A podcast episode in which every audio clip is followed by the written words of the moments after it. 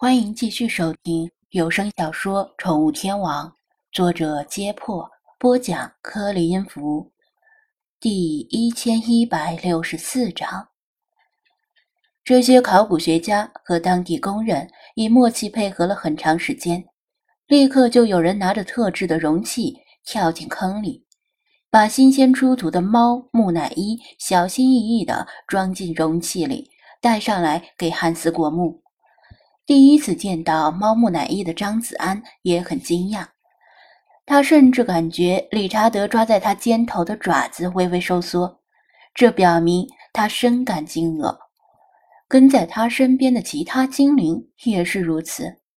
猫木乃伊的身体和四肢都被裹在编织的席子一样的亚麻织物里，只露出脑袋，整体的样子像是保龄球的球瓶。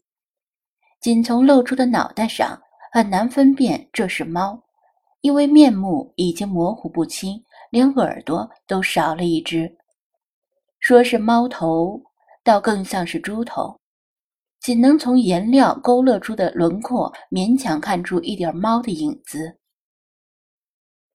汉斯早已见怪不怪，挥手示意把木乃伊带走，小心存放。很惊讶吗？第一次见到猫木乃伊的人都是跟你差不多的表情，像这样的木乃伊，在这片神庙废墟下面至少埋藏着几万个。汉斯耸肩说道。据汉斯介绍，贝斯特神庙的地下墓室最初是一千八百八十八年被一个当地农民发现的，出土了大约十九吨的各种木乃伊，堆积成六十米长、二十一米厚的一层。其中，猫的木乃伊占了大部分，足有八万个，也有猫鼬、狗和狐狸的木乃伊。这个农民把大部分木乃伊都卖了，磨碎了当肥料用，仅有少部分被保存下来，运到了大英博物馆。汉斯他们工作的这个土坑是另一个规模较小的地下墓室，只发现了零星一些木乃伊。所谓的零星，是相对于八万和十九吨这两个数字而言。在古埃及，当家里的猫死后，主人会尽快把猫尸送到布巴斯提斯，由祭司们做成木乃伊下葬，献给贝斯特女神。为了让猫在阴间不至于饿着，陪伴猫木乃伊下葬的往往还有老鼠木乃伊和木质的鱼形玩具。日积月累下来，贝斯特神庙周围埋葬着不知多少猫木乃伊。你以为我是来这里找壁画和浮雕的？不，我们找的就是这些木乃伊。也是由于这些木乃伊的存在，才促成了这次三个国家之间的合作。汉斯笑道。张子安依然不太明白，这些木乃伊有什么用呢？我是说，除了文物之外的用途，这些木乃伊也许在考古方面具有一定的价值，但是对于卫刊和科考队来说，木乃伊有什么用呢？毕竟他们寻找的是活猫，而不是已经成为干尸的死猫。猫木乃伊的制作过程与人类木乃伊的制作过程差不多。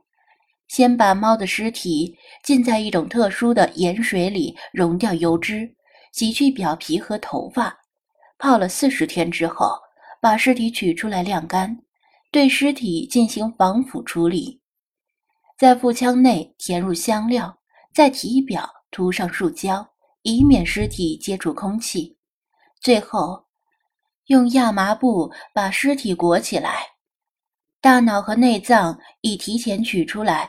放进礼葬瓮中永久保存。正是由于处理过程会把表皮洗掉，所以这些猫木乃伊的样子才不敢恭维。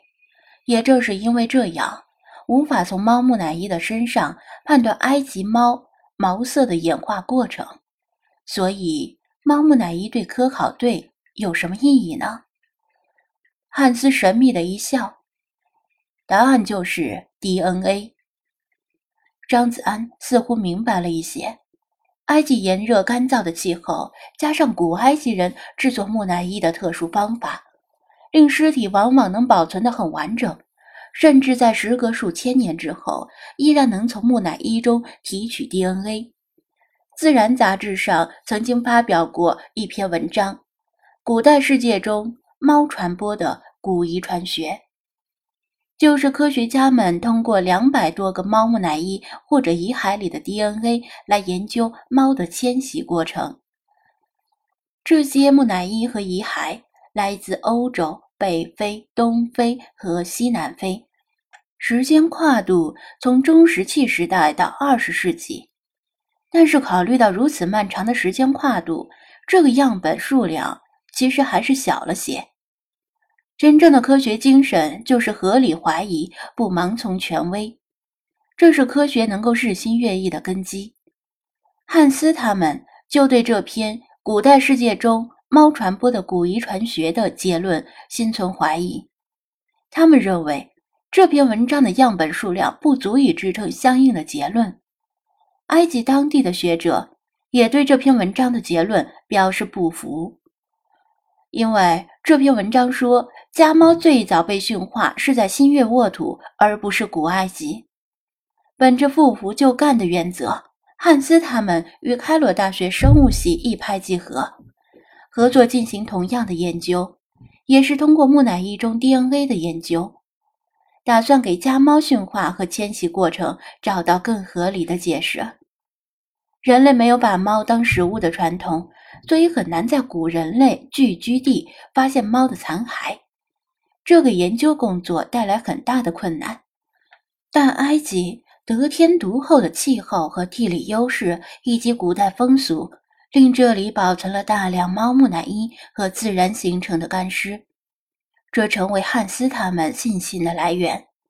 他们认为，只要假以时日，一定能够推翻那篇文章的结论。正巧。魏康联系开罗大学考古系之后，得知了这项研究，顿时觉得大喜过望，因为通过木乃伊里的 DNA 可以发现猫的毛色演化过程。非洲沙漠野猫的毛色是相对固定的，那么是如何演化出后世数百种毛色的家猫呢？说起来可能令人难以置信。但科学昌盛到今天的地步，竟然连猫毛色的遗传机制都没有完全搞明白。猫毛色的遗传机制异常复杂，是哺乳动物中的异类，跟其他大部分哺乳动物截然不同。比如说，两头黑白奶牛生下来的牛犊一定是黑白的，只是斑块的位置可能不同。但是两只红棕色猫的后代。却可能是一窝带帽色的幼猫，当然不是被绿了。两只重点色的西伯利亚森林猫也可能生出一窝跟毛色与父母都不一样的幼猫。所以，宠物培育专家想培育出新品种的家猫是很难的，往往需要经过数代甚至十几代的血统和品相固化。才能诞生出一种毛色基因稳定的新品种。